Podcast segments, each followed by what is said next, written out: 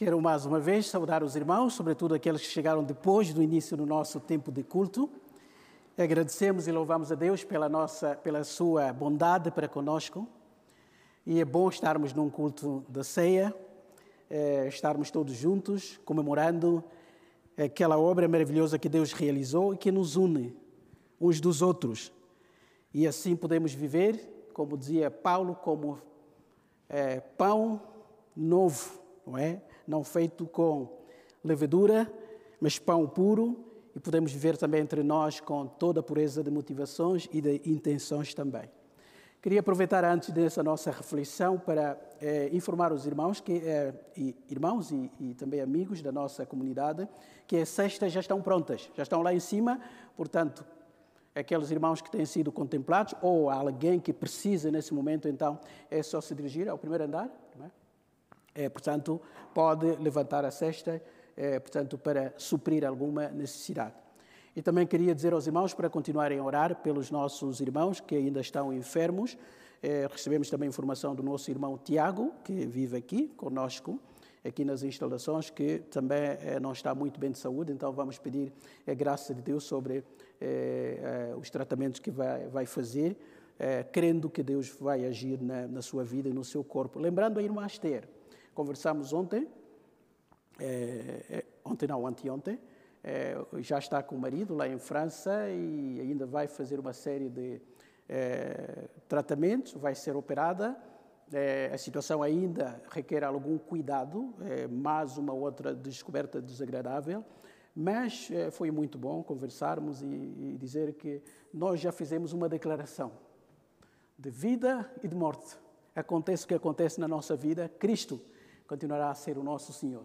Nós temos que declará-lo nas alturas de saúde, mas também nos momentos quando o nosso corpo não está muito bem.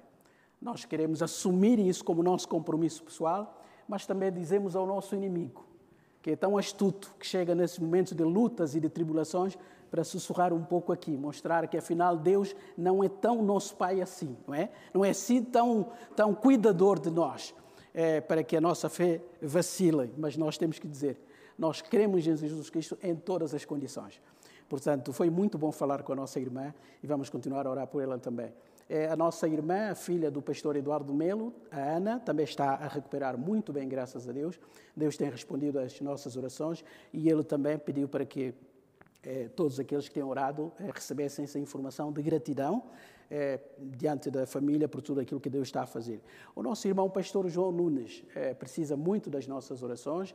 Ele já tinha tido alta na semana passada, houve algumas complicações, começou a vomitar sangue, regressou a Santa Marta e a situação não está muito bem assim. Ontem ainda trocando mensagem com a irmã Celeste, então ela, ele, ele precisa muito das nossas orações. Vamos então continuar a, a pedir que o nosso Deus os assista, querendo sempre que Ele está no trono da sua graça e esse, lá no trono da sua graça, Ele ouve, Ele atende e Ele responde. É claro que nem sempre como nós queremos, mas o que nós sabemos é que Ele responde. De qualquer maneira, Ele nunca ignora as orações dos seus servos. Dito isso, irmãos, vamos então para o nosso texto. Os irmãos que se lembram, nós começamos a nossa reflexão no Evangelho segundo Marcos, capítulo 2. Refletimos sobre esse texto, essa experiência e eu disse aos irmãos que nós começamos, eh, não terminamos, iremos continuar hoje. Então estamos no Evangelho, o segundo, segundo a ordem bíblica, o Evangelho segundo Marcos, no capítulo 2. Este episódio da cura deste paralítico. Então, nós já lemos o texto no domingo passado, eu apenas vou relê-lo, os irmãos podem ficar sentados enquanto eu leio o texto bíblico e temos a certeza de que o nosso Deus nos vai ajudar também a tirar as lições importantes deste texto. Diz assim então a palavra do nosso Deus, Marcos capítulo 2. Dias depois entrou Jesus de novo em Cafarnaum e logo correu que ele estava em casa. Muitos afluíam para ali, tantos que nem mesmo junto à porta eles achavam lugar. E anunciava-lhes a palavra. Alguns foram ter com ele, conduzindo um paralítico levado por quatro homens. E não podendo aproximar-se dele por causa da multidão, descobriram o eirado no ponto correspondente ao em que ele estava. e, fazendo uma abertura, baixaram o leito em que jazia o doente. Vendo-lhes a fé, Jesus disse ao paralítico: Filho, os teus pecados estão perdoados. Mas alguns dos escribas estavam assentados ali e arrazoavam em seu coração. Por que fala ele deste modo? Isto é blasfémia. Quem pode perdoar pecados senão um, que é Deus? E Jesus, percebendo logo por seu espírito que eles assim arrazoavam, disse-lhes: Por que arrazoais sobre estas coisas em vosso coração? Qual é mais fácil? Dizer ao paralítico: Estão perdoados os teus pecados? Ou dizer: Levanta-te, toma o teu leito e anda? Ora, para que saibais que o Filho do Homem tem sobre a terra autoridade para perdoar os pecados, disse ao paralítico: Eu te mando, levanta-te, toma o teu leito e vai para a tua casa.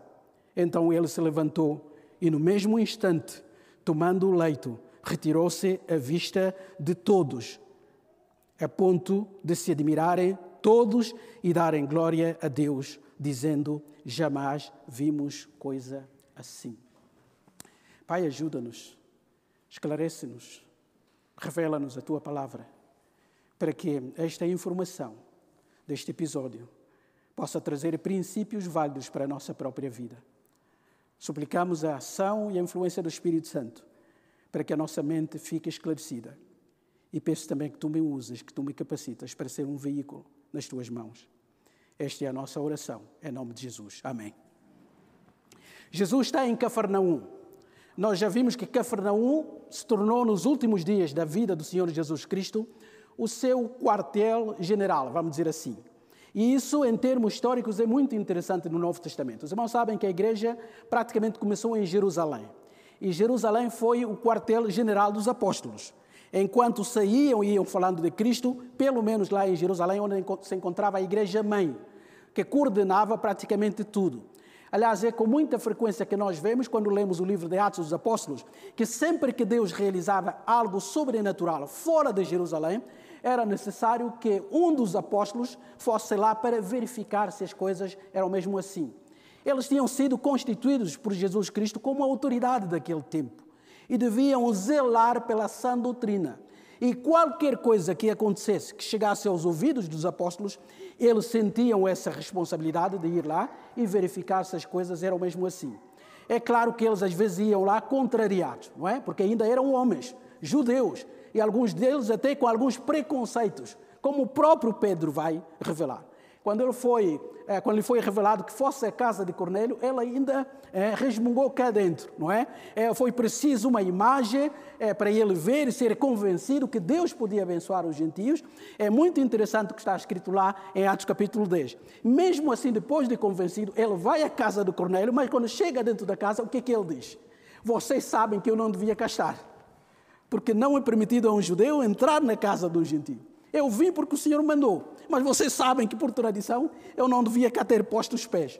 Mas graças a Deus ele obedeceu e foi. Mais tarde nós vemos que o centro do cristianismo internacional, vamos chamar assim, estava em Antioquia. Antioquia era assim um espaço, digamos assim, a igreja mãe da, da, igreja conhecida como a igreja gentílica, porque lá em Jerusalém, normalmente os primeiros crentes eram todos judeus que criam no Senhor Jesus Cristo. E nós sabemos que Antioquia foi o ponto missionário importante para que o Evangelho fosse espalhado em todo o mundo. E o próprio apóstolo Paulo foi um dos membros desta igreja, eh, fazia parte desta comunidade, e o Espírito Santo revelou à igreja que eles podiam sair e ir então falar aos confins da terra do Evangelho de Cristo. Mais tarde, nós sabemos que houve uma outra igreja também que se tornou um ponto, um campo estratégico, foi a igreja de Éfeso.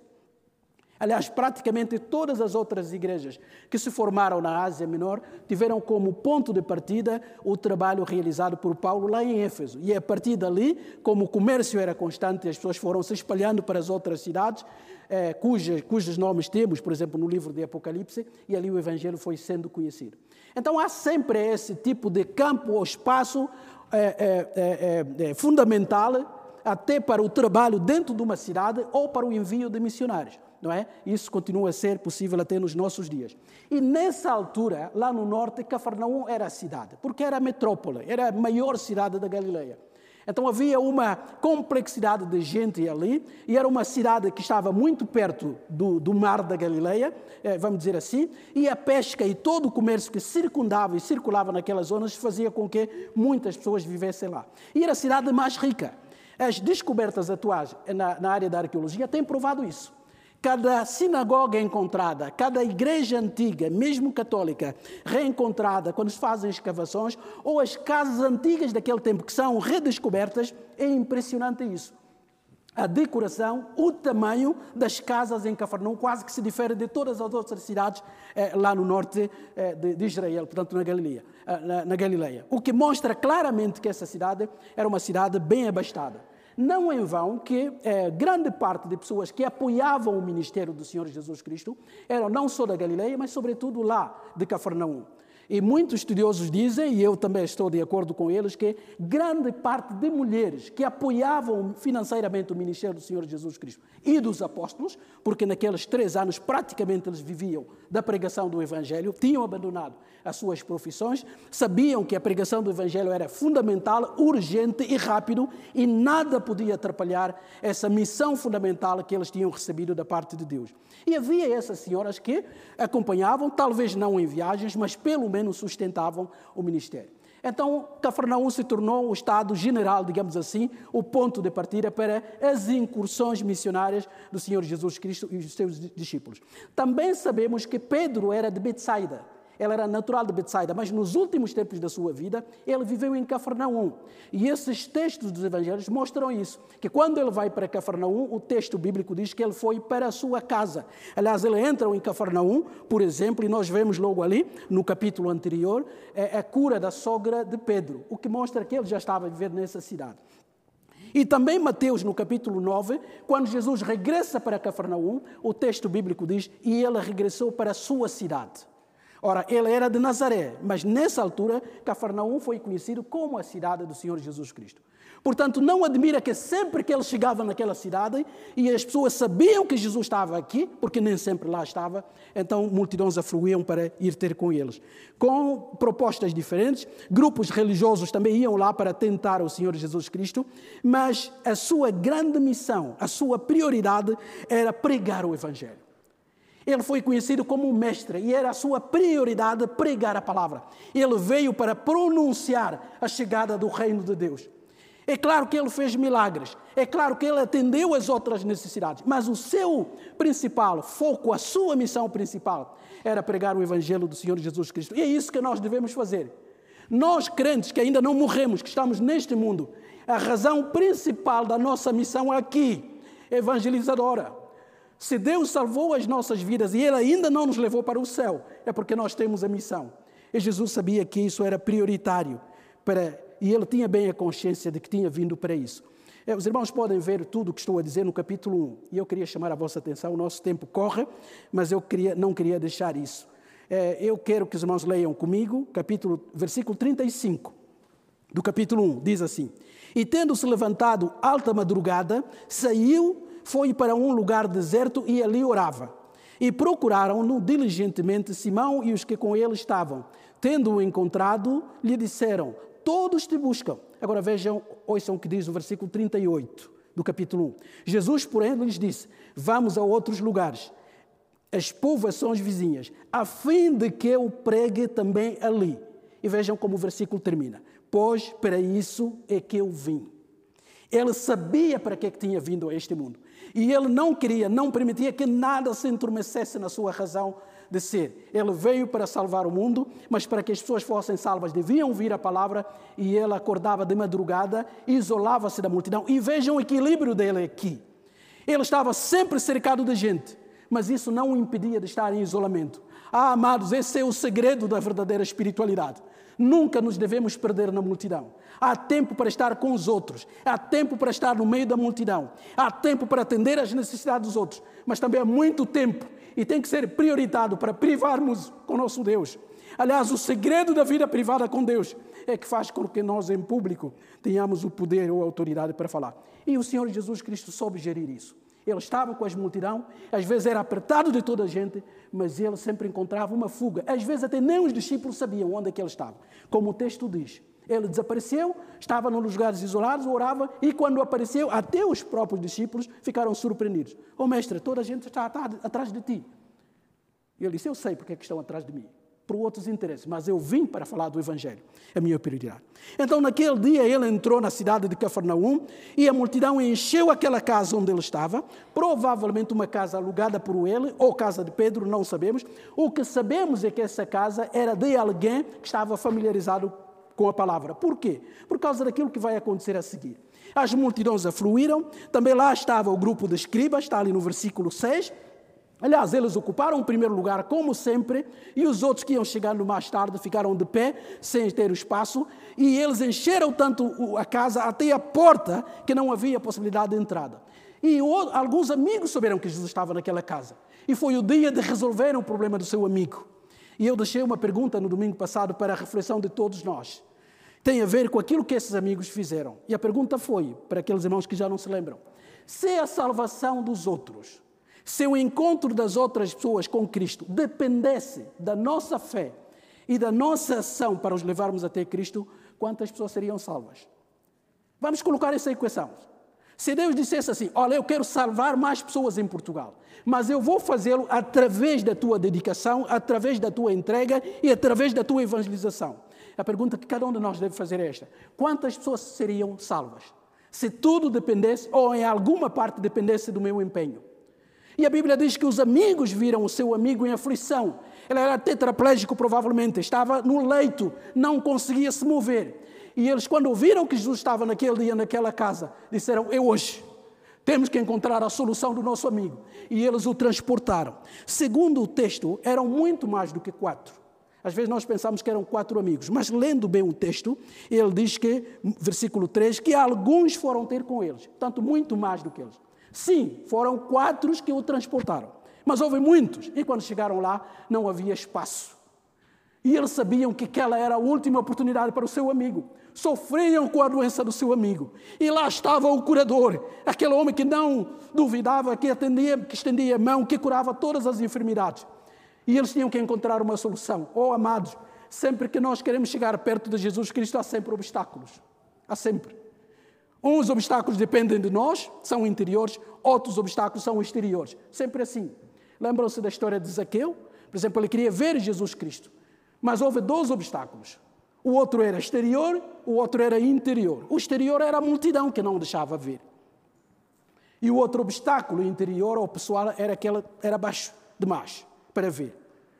Mas diante daquela sede de ver o Salvador, ele teve que contornar a situação e a dificuldade. E esses amigos fizeram exatamente a mesma coisa.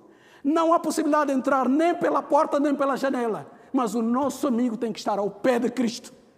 Ah, se todos nós sofrêssemos e quiséssemos que toda a gente conheça o Salvador que mudou a nossa vida. O nosso bairro seria diferente, o nosso país seria diferente, este mundo seria diferente. Porque aqueles amigos sabiam que tinham que encontrar uma solução. E o que é que eles fizeram? Já que não havia espaço para entrada, eles, de uma forma genial, resolveram: nós temos que provocar estragos. Nem que prejudiquemos de alguma forma, o nosso amigo tem que chegar aos pés de Cristo. E eles, diz o texto bíblico, que subiram ao telhado, já que não havia outra possibilidade. Abriram ali uma abertura. E eu fico a imaginar o que estava acontecendo. Imaginem, irmãos, eu estou aqui a pregar, os irmãos estão todos ali silenciosos, de repente começasse a ouvir o barulho aqui no nosso teto. Tup, tup, tup. De repente o calo começasse a cair. De repente parte do teto caísse. Qual era a nossa primeira reação? Sejamos sinceros. Que é isso? Falta de respeito. Está a ser pregada a palavra de Deus e alguém atrapalha, não tem respeito. Imagina agora naquelas casas, talvez feitas de betume ou de qualquer outro material, o pó do material que caía ali. O que é que se passa? Imagina os escribas aí sentados. O que é isso? Falta de respeito. Nós queremos ouvir este homem e apanhá-lo numa armadilha e alguém está a atrapalhar tudo isso. E eram aqueles amigos. Este nosso amigo tem que entrar, tem que chegar até os pés de Cristo. E diz o texto bíblico que eles devem ter espreitado, talvez por algum buraco, uma janela, e viram onde Jesus estava. E o texto bíblico diz que eles abriram o teto exatamente no lugar onde Jesus estava. Ou seja, quando a maca desceu, foi exatamente ali, bum, à frente do Senhor Jesus Cristo. E agora? É muito interessante quando eu leio esse texto dos três evangelhos, né? Não há reação do dono da casa. Por isso é que estou convencido de que ou é a casa que o Senhor Jesus alugava lá em Cafarnaum, ou era a casa de Pedro ou de qualquer outro discípulo. Porque nós não vemos uma menção eh, da reação do dono da casa. Qualquer dono da casa, em condições normais, ficava furioso com aquilo que estava a acontecer. Afinal, não é fácil construir uma casa. Estragar minha casa só porque alguém tem um familiar doente era demais. Mas é muito interessante que nada é dito aqui. Mas aqueles homens fizeram isso. E quando Jesus viu a sua fé, vejam comigo o versículo 5. Vendo-lhes a fé, Jesus disse ao paralítico: Filho, os teus pecados estão perdoados. Ah, esse versículo é interessante. Sempre no texto bíblico há um versículo que se diz versículo de tensão. Ou seja, intencionalmente está ali para provocar-nos, para chamar-nos a atenção, para que façamos perguntas ao texto bíblico. E esse versículo aqui é muito interessante, porque Jesus diz, ah, o texto, eh, Marcos diz, vendo-lhes a fé. Alguns dizem que a fé que Jesus viu aqui foi a fé dos quatro amigos. Outros eh, bíblicos dizem que a fé dos quatro amigos, mas também do próprio doente. Porque para aceitar ser levado e ser colocado ali no teto e ser eh, colocado ali da forma como desceu, era preciso que ele também tivesse algum grau de fé. Não discute quem tem razão. Eu penso que aqui a fé talvez seja dos amigos, porque os amigos estão a ser destacados aqui, mas eu acho que o próprio homem também tinha um grau de fé. Mas é interessante que Jesus diz assim: vendo-lhes a fé, por isso é que alguns acham que a fé dos amigos que fizeram tudo, abriram o teto para que o seu amigo fosse atendido.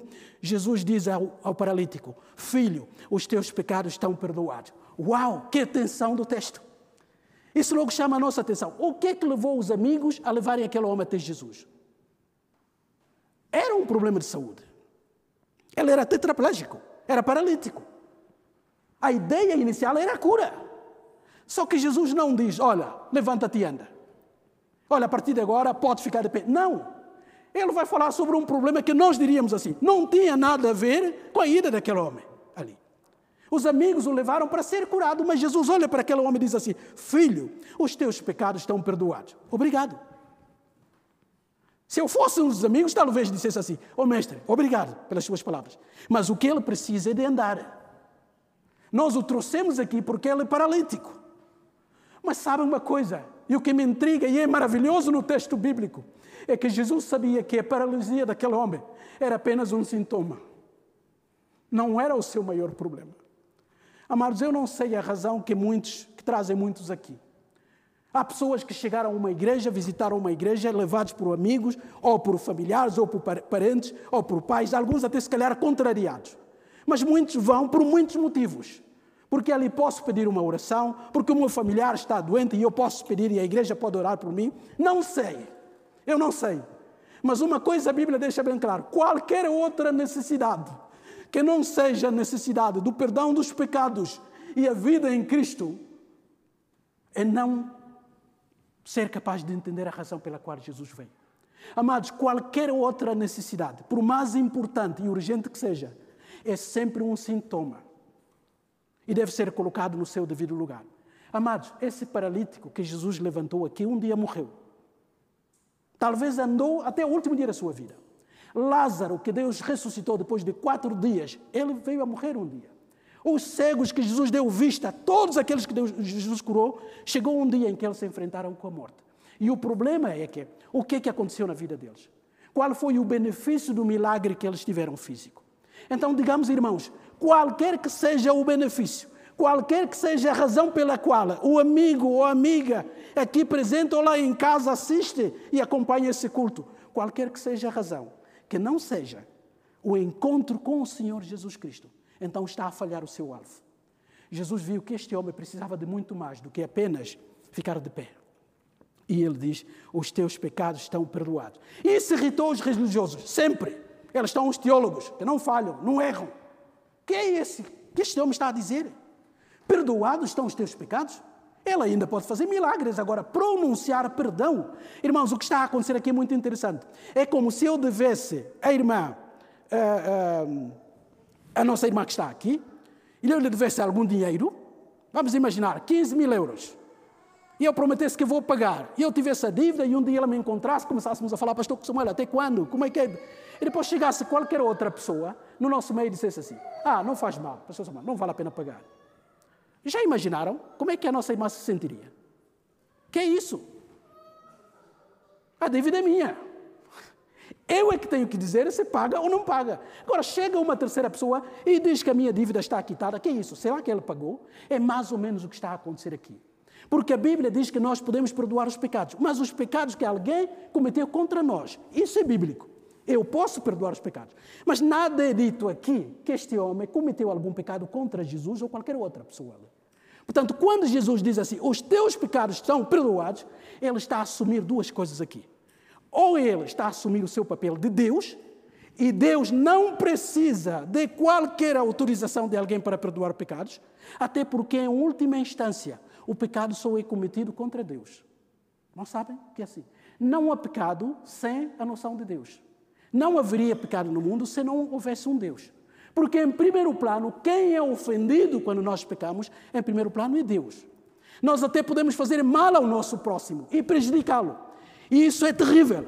Mas, em primeiro lugar, quando nós fazemos mal ao outro, nós pecamos porque existe um Deus Santo. E todo pecado, em primeiro lugar, é cometido contra Deus.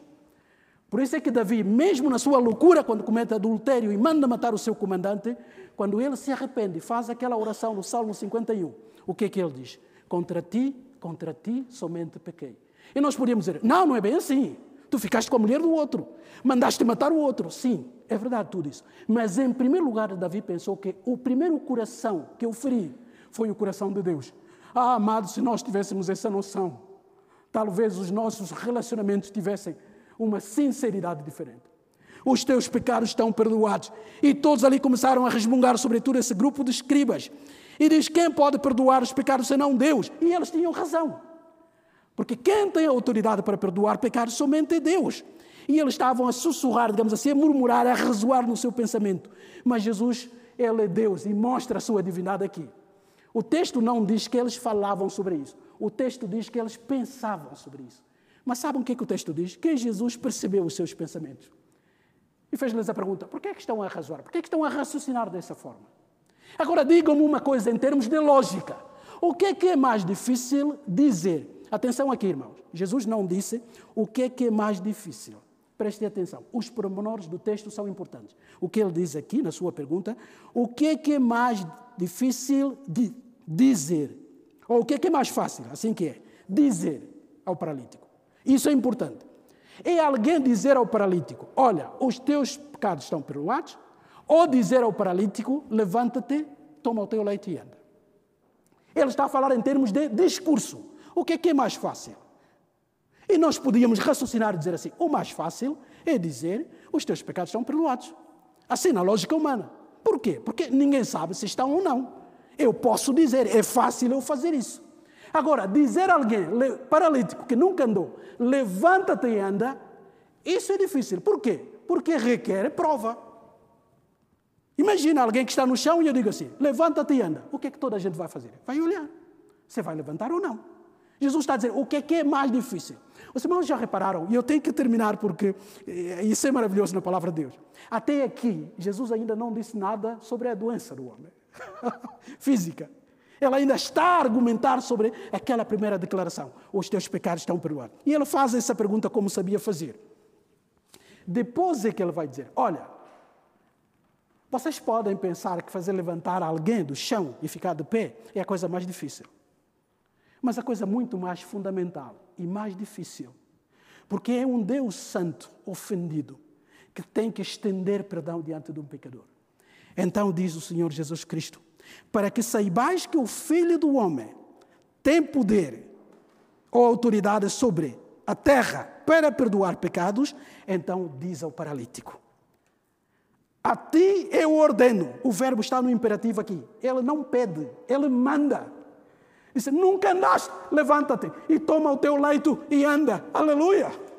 Reparem aqui a inversão da situação. Este homem chegou ali carregado, transportado pelos outros a maca era a sua cama, ele nem conseguia ficar em pé. Agora a ordem de Jesus inverte tudo.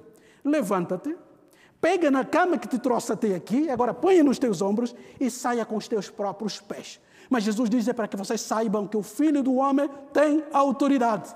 Autoridade é muito mais que poder. Irmãos, um poder pode ser um poder usurpador. Um ditador pode ter um poder. Um comandante do Estado Islâmico pode ter poder e obrigar-nos a fazer coisas que nós não queremos. Um patrão sem escrúpulos pode ter poder e obrigar-nos a fazer coisas que nós não queremos fazer, mas como ele é que manda, ele nos obriga a fazer isso. Ou seja, essas pessoas podem ter poder. O que não tem é autoridade. Porque autoridade difere do poder. Autoridade significa poder legítimo. E Jesus está a dizer para que vocês saibam que o Filho do Homem tem poder legítimo sobre a terra, não só para curar, mas entrar no coração, estender o pecado, o perdão dos pecados. Agora eu vou fazer aquilo que pode parecer mais difícil, mas que não é. É ordenar que este homem levanta. Levanta tu, pega a tua cama. E ele se levantou rapidamente, diz a Bíblia. E ele pegou na sua cama e foi-se embora. Diz assim que foi embora para a sua casa. Então, no mesmo instante, instante depois de se levantar, diz o texto bíblico, todos se admiraram ao ponto de darem glórias a Deus, dizendo: jamais vimos coisa assim. Eu contei uma história na semana passada, disse assim: sempre que Deus age de forma sobrenatural, se Deus agiu mesmo, todos nós vamos dizer: nunca vi coisa assim. Por isso, quando eu vejo discípulos que já andaram com Jesus três anos, mas sempre que ele fazia uma obra, eles ficavam: uau, mas quem é este? Que anda sobre as águas, que dá ordens. E nós olhamos para os discípulos e dissemos assim: que é isso? Três anos e não sabiam nada. Oh, amados, é sempre assim. E graças a Deus que nós sempre nos surpreendemos com a obra de Cristo. E que essa admiração continue no nosso coração, porque sempre que Ele age, isso cria admiração. Que Deus nos abençoe. Que a nossa fé em Cristo Jesus seja cada vez mais alicerçada nele. E que não percamos a ideia e a noção de que a razão da sua vinda principal é resolver o problema do nosso pecado, mais do que resolver os nossos problemas físicos, psíquicos ou quaisquer outros. Que Deus nos abençoe, que Ele enriqueça a nossa vida. Remidos, nós cantamos a esse Senhor e Salvador que veio a este mundo para dar a sua vida por nós.